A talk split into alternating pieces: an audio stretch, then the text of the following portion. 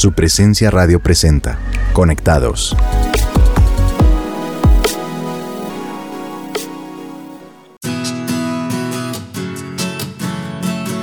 Hola a todos nuestros oyentes, queremos saludarlos y darles un fuerte abrazo virtual en cada lugar donde nos sintonizan aquí con su presencia radio. Gracias por acompañarnos en nuestro programa Conectados. Mi nombre es Mónica Mateus y como es costumbre me acompaña Leonardo Forero. ¿Cómo estás, Leo? Hola Mónica, hola también a todos nuestros oyentes. Nos alegramos de estar nuevamente con cada uno de ustedes desde el lugar donde se conectan en sus casas, en sus dispositivos móviles, bueno, en, en su trabajo también. Los saludamos y queremos que estén muy atentos al tema que les traemos en el episodio del día de hoy.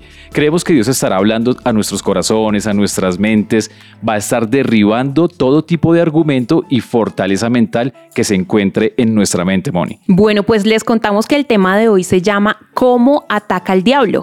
Y para comenzar a hablar de este tema, Leo, quiero comenzar preguntándote de qué maneras crees tú que el diablo te ataca en tu vida. Pues yo creo que el enemigo me ha atacado de muchas maneras, ¿sabes?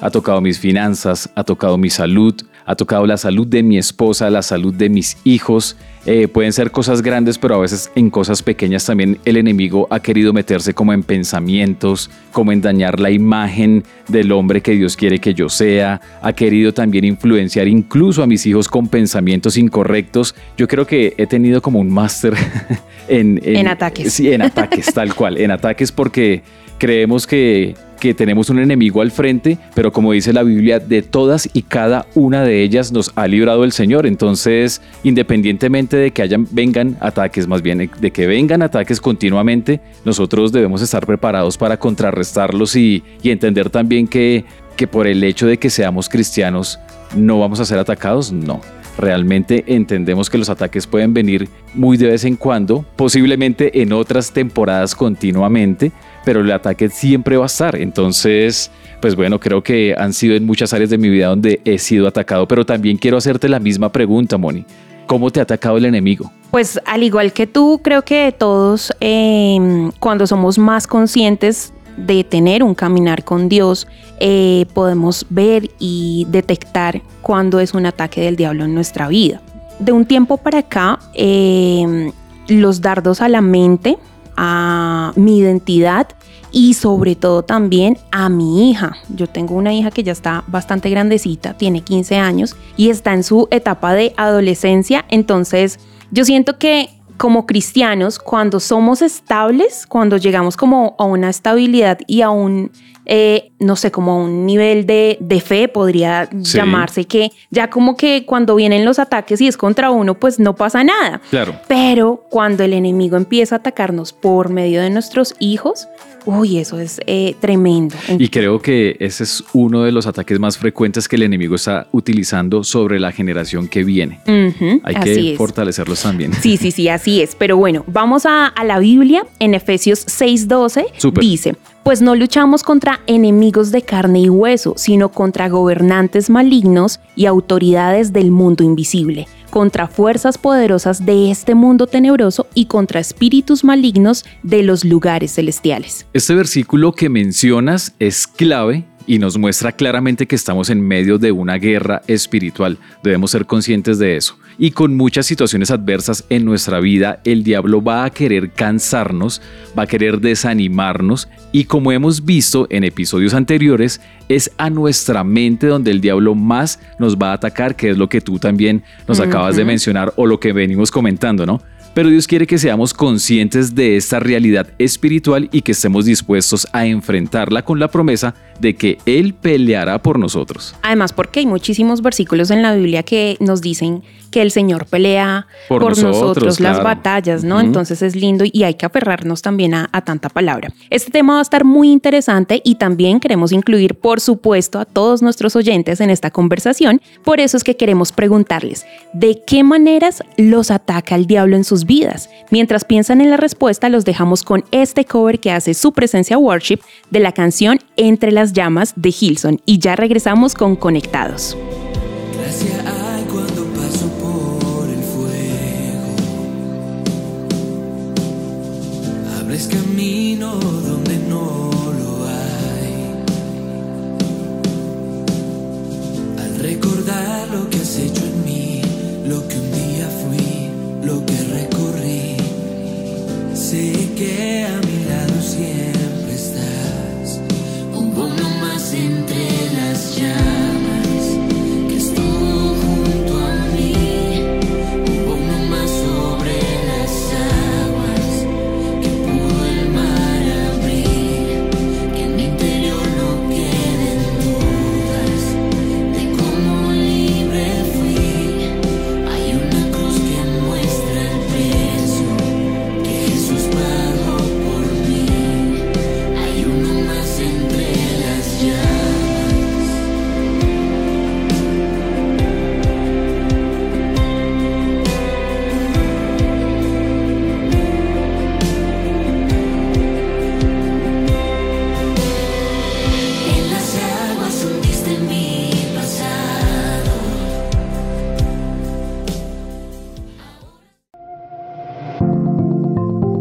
Seguimos en Conectados.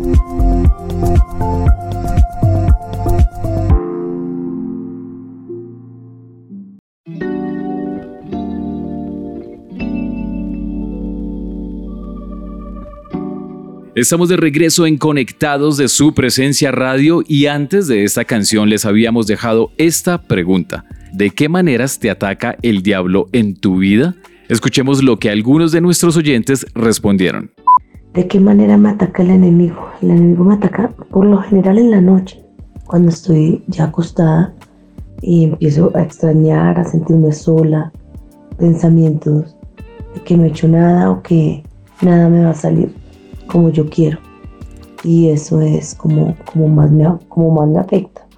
Una de las maneras en las que el diablo ataca mi vida es teniendo batallas en mi mente, en donde él siempre juega a hacerme olvidar quién soy, cuál es mi identidad en las manos de papá Dios y que soy su hija y su heredera. ¿De qué manera me ataca el enemigo? Eh, considero que de varias maneras, eh, pero considero que el enemigo no es creativo. Eh, normalmente nos vuelve a atacar de la misma manera y en las cosas que, que sabe que nos molestan. En mi caso considero que me ataca por medio de los pensamientos y las ideas, em, diciéndome que no soy suficiente, que no puedo, que nadie me quiere o haciéndome sentir incapaz, aun cuando yo ya haya pasado una situación similar o lo haya logrado, eh, logra hablarme al oído diciéndome y generándome duda de mí misma, de mi alrededor, de las personas que me rodean.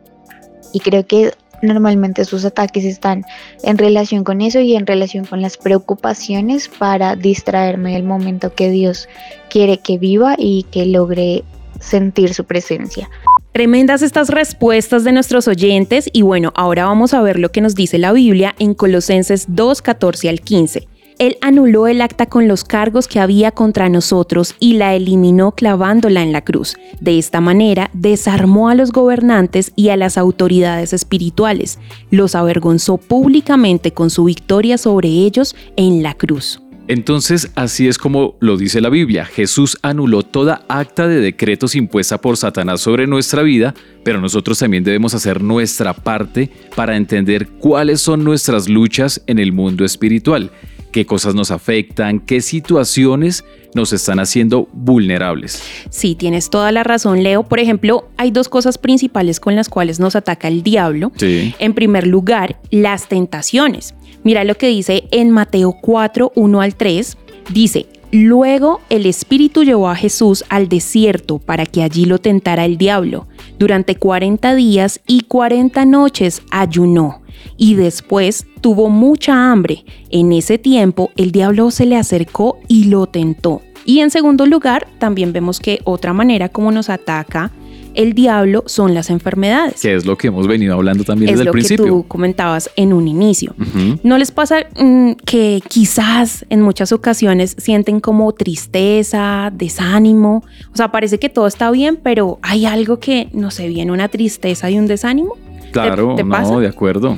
O que de repente experimentan mucho dolor o reciben quizás algún diagnóstico preocupante. Creo que a todos nos ha pasado. Así es, a todos nos ha pasado. Así que si ustedes, queridos oyentes, están pasando por esto, no piensen que solo es a ustedes, a todos nos ha pasado. Nos ha pasado mucho y más de lo que ustedes pueden pensar. Pues bien, el diablo usa todas estas cosas para derribarnos y su objetivo es que dejemos de tener fe y confianza en Dios. Moni, en estos casos nosotros no podemos bajar la guardia y es algo que acostumbramos a realizar. Nos desanimamos, como lo veníamos mencionando también, nos empezamos a hacer atrás un poco, a retroceder, pero no podemos bajar la guardia, sino todo lo contrario. Debemos hacernos fuertes en la fe y entregarle a Dios el dolor y entregarle también la angustia. Recordemos que Él vive en nosotros y por medio de su Espíritu Santo él nos sana, por medio de Él, pues quiere hacer muchas cosas grandes en nuestra vida, pero no solo están las tentaciones o las enfermedades como tú lo mencionabas, sino también el diablo nos ataca acusándonos con cosas injustas, con robo, con intimidación e incluso con violencia. Todas estas cosas las denominamos como dardos del enemigo a nuestra vida. Así es, pero la buena noticia es que Dios ya nos dio la forma para contrarrestar esos dardos y es poniéndonos la armadura de Dios por medio de la oración. Entonces, si ustedes no saben qué es la armadura de Dios, vamos a leerlo juntos, lo que dice la palabra en Efesios 6, versículo 14 al 16. Dice, Pónganse toda la armadura de Dios para poder mantenerse firmes contra todas las estrategias del diablo. Defiendan su posición, poniéndose el cinturón de la verdad y la coraza de la justicia de Dios. Pónganse como calzado la paz que proviene de la buena noticia a fin de estar completamente preparados. Además de todo eso, levanten el escudo de la fe para detener las flechas encendidas del diablo. Pónganse la salvación como casco y tomen la espada del Espíritu, la cual es la palabra de Dios. Tremendo este capítulo y tremendos estos versículos. Y otro aspecto importante a tener en cuenta es que, así como el diablo es nuestro enemigo, también nuestra carne y nuestra propia naturaleza pecaminosa son nuestros enemigos. Vivimos en un cuerpo carnal, eso todos lo sabemos, así que es inevitable no sentir los impulsos de nuestro cuerpo, o como lo veíamos ahorita, el ser tentados. Esto no está mal realmente. Dios nos entiende, entiende que nosotros somos tentados por parte del enemigo y Él siempre nos dará las salidas para que podamos evitar pecar. Y bueno, ¿cuáles son esos impulsos de la carne de los cuales nos hablas? Pues, por ejemplo, vamos a hablarlo aquí un poquito y a desglosarlo, a desmenuzarlo un poquito más para que si de pronto ustedes eh, están apenas conectándose con nosotros lo puedan entender. Entonces, esos impulsos de la carne, de lo cual estamos hablando, es precisamente, por ejemplo, el chisme. Eh, por ejemplo, la queja, ¿no? Uno como que a veces se levanta y bueno, tenemos salud, eh, tenemos trabajo, tenemos una familia, tenemos un lugar donde dormir y todo el tiempo está la queja, el tráfico y todo. Y que pensan, perdóname la interrupción, pensamos que no es pecado, pero finalmente lo es. No, es que se vuelven cosas como tan sutiles, tan como tan cotidianos que ya lo miramos como normal, ¿cierto? Exacto. La crítica, la murmuración, la pereza. La rebeldía también es, es, un impulso de nuestra carne, la terquedad, la dureza del corazón, pero también cosas como la seducción y la lujuria. Todas ellas las usa el diablo para atacarnos. Pero ¿sabes también qué usa el diablo? ¿Qué? La religiosidad y la hipocresía. Eso me gusta, la religiosidad. Claro, porque obviamente ya cuando conocemos a Dios, ya creemos que no, que no pecamos, que no. Es como un disfraz, yo lo veo como un disfraz. No, yo soy santo, pero realmente estoy disfrazado de religiosidad y Jesús atacó muchísimo la religiosidad. Me encanta lo que acabas de mencionar. Y para cerrar este bloque quiero dejarles con Romanos 8 del 12 al 14. Dice así, por lo tanto, amados hermanos, no están obligados a hacer lo que su naturaleza pecaminosa los incita a hacer, pues si viven obedeciéndola, morirán. Pero si mediante el poder del Espíritu hacen morir las acciones de la naturaleza pecaminosa, vivirán, pues todos los que son guiados por el Espíritu de Dios son hijos de Dios. Me encanta, o sea, por medio del Espíritu Santo no estamos solos en esas luchas. Para nada. Con lo que batallamos día a día, queridos oyentes, queremos darles esta buena noticia por si no la sabían. No estamos solos. Y bueno, ahora nos gustaría también preguntarles a ustedes, ¿cómo enfrentan los ataques del diablo? Escuchemos sus respuestas. ¿Cómo enfrento esos ataques? Yendo a la palabra, recordando sus promesas, recordando lo que ha hecho en mi vida, dónde estaba antes, dónde estoy ahora y sobre todo aferrándome a esa identidad que soy su hija, que soy amada, que soy perdonada y que puedo lograr muchas cosas y que puedo enfrentar muchas batallas porque no estoy sola, Él está conmigo. Por lo general coloco alabanza, bueno, hablo con Dios, oro, le pido que que me permita descansar en Él. Escucho prédicas y eso es lo que hago para, para enfrentar esos ataques. ¿Y cómo enfrenta los ataques del enemigo? Eh, frente a este tema de las palabras o los pensamientos que coloca en mi mente, considero que lo primero que hago es tratar de pasarlo por el filtro de de esta manera me hablaría Dios, de esta manera realmente yo me hablaría o es algo que no viene de mí, es algo de lo que seguramente yo no me debería estar diciendo estas cosas y no sé de dónde provienen, pero seguramente no vienen de Dios ni desde el amor ni desde la construcción, eh, sino que por el contrario vienen a robarme la paz. Y creo que lo primero que trato de hacer es identificar esto para decir esto no tiene validez y tratar de rodearme de personas cercanas comentándoles en caso tal de que yo ya sienta que no puedo más con esas ideas. También trato de utilizar mucho el llevar a Dios esos pensamientos, esas cargas o esos ataques del enemigo, eh, llevárselos uno en oración, dos en escuchar alabanzas y tres eh, pidiéndole a Él que, que tome el control y que renueve mis fuerzas que si yo no puedo quitar estos pensamientos o estos ataques, él sea tomando el control eh, con pequeños detalles. Queremos agradecer a todos nuestros oyentes por sus respuestas y por cada uno de sus aportes. Mira esto tan curioso que dice en Primera de Tesalonicenses 2:18. Teníamos muchas ganas de visitarlos de nuevo. Y yo, Pablo, lo intenté una y otra vez, pero Satanás nos lo impidió. Wow. Entonces, como lo hemos venido hablando en nuestro episodio de hoy, en muchas ocasiones el diablo nos va a atacar, va a impedir cosas, nos va a poner múltiples obstáculos, con el objetivo de que nosotros no realicemos los propósitos de Dios para nuestra vida. Eso lo debemos tener completamente claro. Pero es importante que nosotros conozcamos a nuestro enemigo. Y eso suena como raro, como así que yo tengo que conocer a mi enemigo? No, realmente el mismo apóstol Pablo en la Biblia dice, nosotros no ignoramos sus maquinaciones y somos conscientes de las formas sutiles en cómo Él nos ataca. Uy, Dios mío. Y bueno, ¿recuerdas este versículo de Efesios que leíamos al principio? Sí, claro. Que nuestra guerra realmente es contra principados y potestades. Total. Pues los principados son aquellos que gobiernan sobre naciones y regiones de la tierra. Y las potestades son esos espíritus demoníacos asignados para atacar un área específica de nuestra vida. Aquí estamos dando clase. Sí, Eh, esto es una clase súper rápida y si ustedes no han comenzado el proceso de formación básico de la iglesia, los invitamos para que aprendan más, pero también para que se conecten a un grupo de conexión, No, de que acuerdo, es el, acuerdo. el- el final y el objetivo de este programa, animarlos a que estén conectaditos con el lugar de su presencia, ¿listo?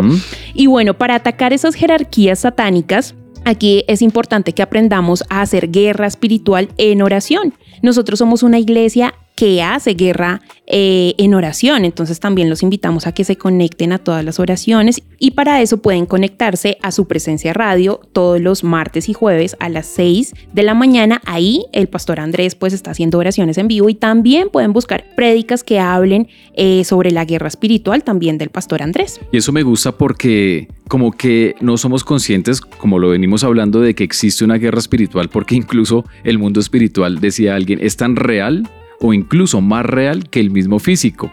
Y la guerra espiritual existe y la Biblia dice que existe. Y Moni, yo también quiero recomendarles y compartirles este versículo que está en Lucas en el capítulo 10, en el versículo 19. Dice así, miren, les he dado autoridad sobre todos los poderes del enemigo. Pueden caminar entre serpientes y escorpiones y aplastarlos. Nada les hará daño. Me encanta porque aquí dice que Dios nos dio la autoridad para ganar todas nuestras batallas por medio de la oración.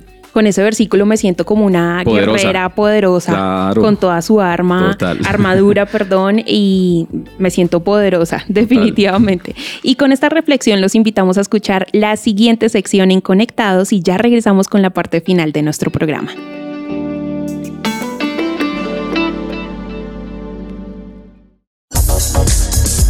Frente al espejo con Alice Gaviria.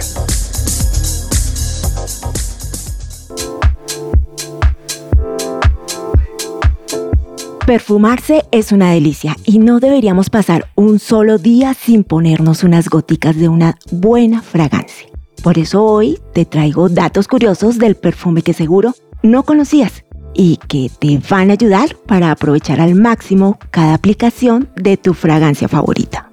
El perfume es más que una sustancia aromática creada para oler rico. Es tan importante que científicamente está comprobado que el perfume relaja y estimula tu cerebro, haciéndonos lucir más guapos o guapas, convirtiéndose por excelencia en el accesorio invisible e infaltable de todo hombre o mujer.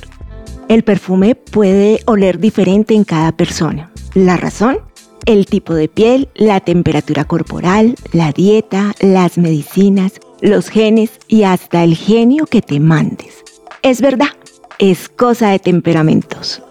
Según tu tipo de piel, el perfume puede durar más o menos horas.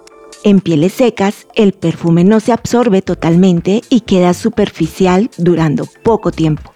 Mi tip es que apenas salgas de la ducha y con el cuerpo aún húmedo, aplica una crema corporal sin olor e inmediatamente el perfume. En pieles grasas, las moléculas del perfume se mezclan con la grasa durando muchas más horas, así que no exageres a la hora de aplicarlo. ¿Te has preguntado por qué después de un rato ya no huele igual? Es con las horas que sabrás el verdadero olor de tu perfume. Es ideal que antes de comprar cualquier fragancia la pruebes y la dejes actuar por un buen rato, para que luego tengas completa certeza si te gusta o no. No uses perfume cuando te expongas al sol. Puede llegar a irritar o manchar tu piel. Si no te aguantas las ganas, aplica mínima cantidad sobre la ropa. Ten cuidado, porque las telas naturales también se pueden manchar. Y por último, el peor lugar para guardar el perfume es el bolso. Pues, aunque es un lugar oscuro, los cambios de temperatura pueden hacer que éste se oxide más rápido y cambie su olor. El mejor lugar para guardarlo es tu closet, en un espacio oscuro, fresco y seco. En conclusión, el perfume es mucho más que una simple fragancia. Así que la próxima vez que uses un perfume, piensa en todas las cosas interesantes que hay detrás de la fragancia. Hasta aquí mis datos curiosos del perfume. Y no olvides que todo cambio inicia frente al espejo.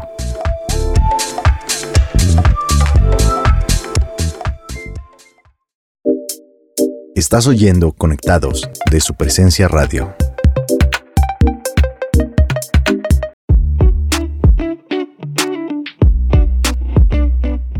Estás escuchando Conectados, un programa de su presencia radio y para concluir con nuestro episodio de hoy, recordemos que el diablo es nuestro enemigo espiritual y tiene múltiples maneras de atacarnos. Él nos va a atentar, nos enviará enfermedades y usará nuestra naturaleza pecaminosa para hacernos caer. Pero Dios nos ha dado las herramientas para vencer los ataques del enemigo como por ejemplo la oración y la guerra espiritual, que creo que son de las armas más importantes. También la Biblia lo dice en Efesios 6, en el versículo 18. Oren en el Espíritu en todo momento y en toda ocasión. Manténganse alerta y sean persistentes en sus oraciones. Así es, y también para vencer a los ataques del diablo debemos vivir ejerciendo nuestro dominio propio. Dios nos ha dado el discernimiento para entender cuándo estamos siendo atacados por el diablo y asimismo Él nos revelará la estrategia para vencer el mal. Así que vamos a prepararnos para orar y lo haremos teniendo en cuenta los siguientes puntos. En primer lugar, vamos a reconocer las puertas abiertas que tenemos con el enemigo y vamos a pedirle perdón a Dios por ellas. También vamos a quitarle el terreno, el derecho y el lugar que le cedimos al diablo en nuestra alma por causa de nuestro pecado. En tercer lugar, recordemos y declaremos que Satanás es un enemigo derrotado. Como cuarto punto, vamos a renunciar a tener una mente entenebrecida que no nos permite ver cuando algo nos está pasando, cuando es realmente un ataque del enemigo. Y por último, vamos a hacer guerra espiritual, es decir, vamos a declarar que Dios nos dio autoridad sobre los demonios y que ellos no nos controlan. Vamos a cerrar la oración alabando y adorando a Dios para que su Espíritu Santo tome el control de nuestra vida y entonces teniendo en cuenta estos puntos vamos a orar.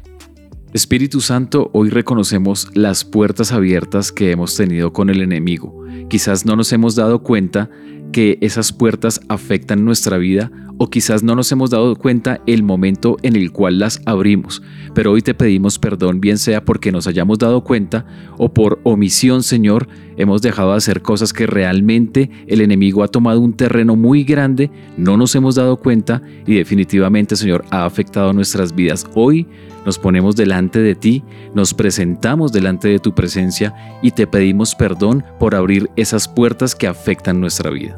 Amado Dios, y hoy como tus hijos nos apropiamos de esa posición de honor que, que, nos diste al morir en la cruz por nosotros y nos apropiamos también de esa autoridad que nos has entregado al morir por nosotros también. Y con esa autoridad y como lo dice también está escrito en tu palabra. Le vamos a quitar todo el terreno que le hemos cedido quizás con nuestros pecados al enemigo. Hoy le quito en el nombre de Cristo Jesús todo derecho, todo lugar que le cedimos al diablo en nuestra alma y en nuestras vidas por causa de los pecados que hemos cometido.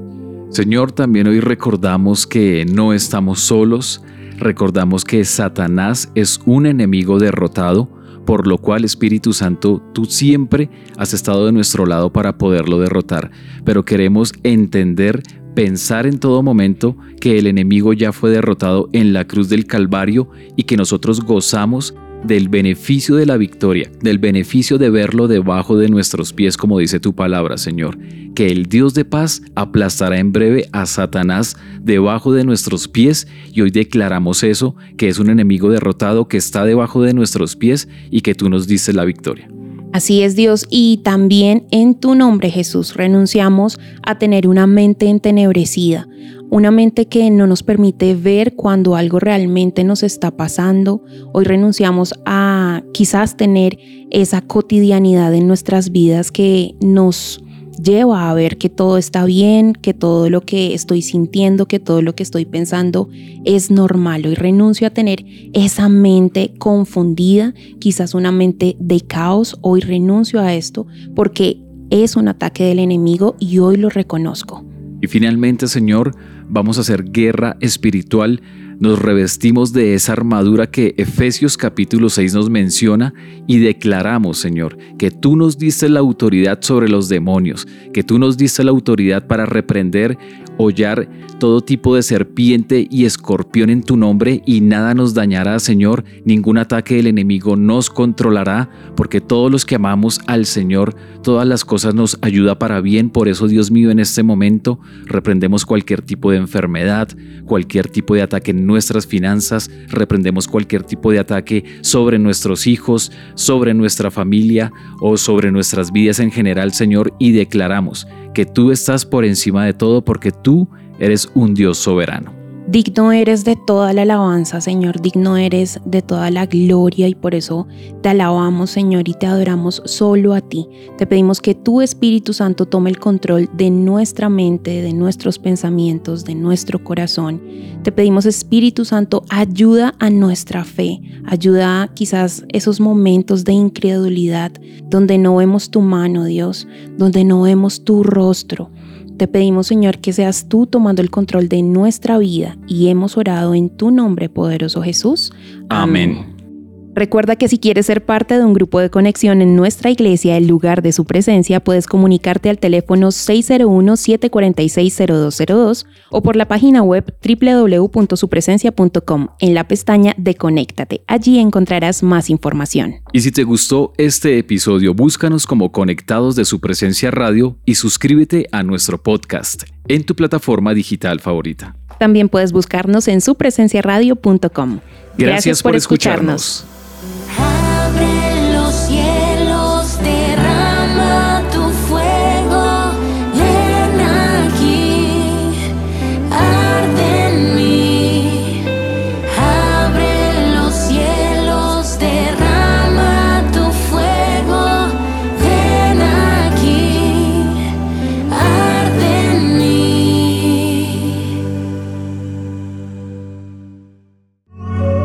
Conectados por su presencia radio.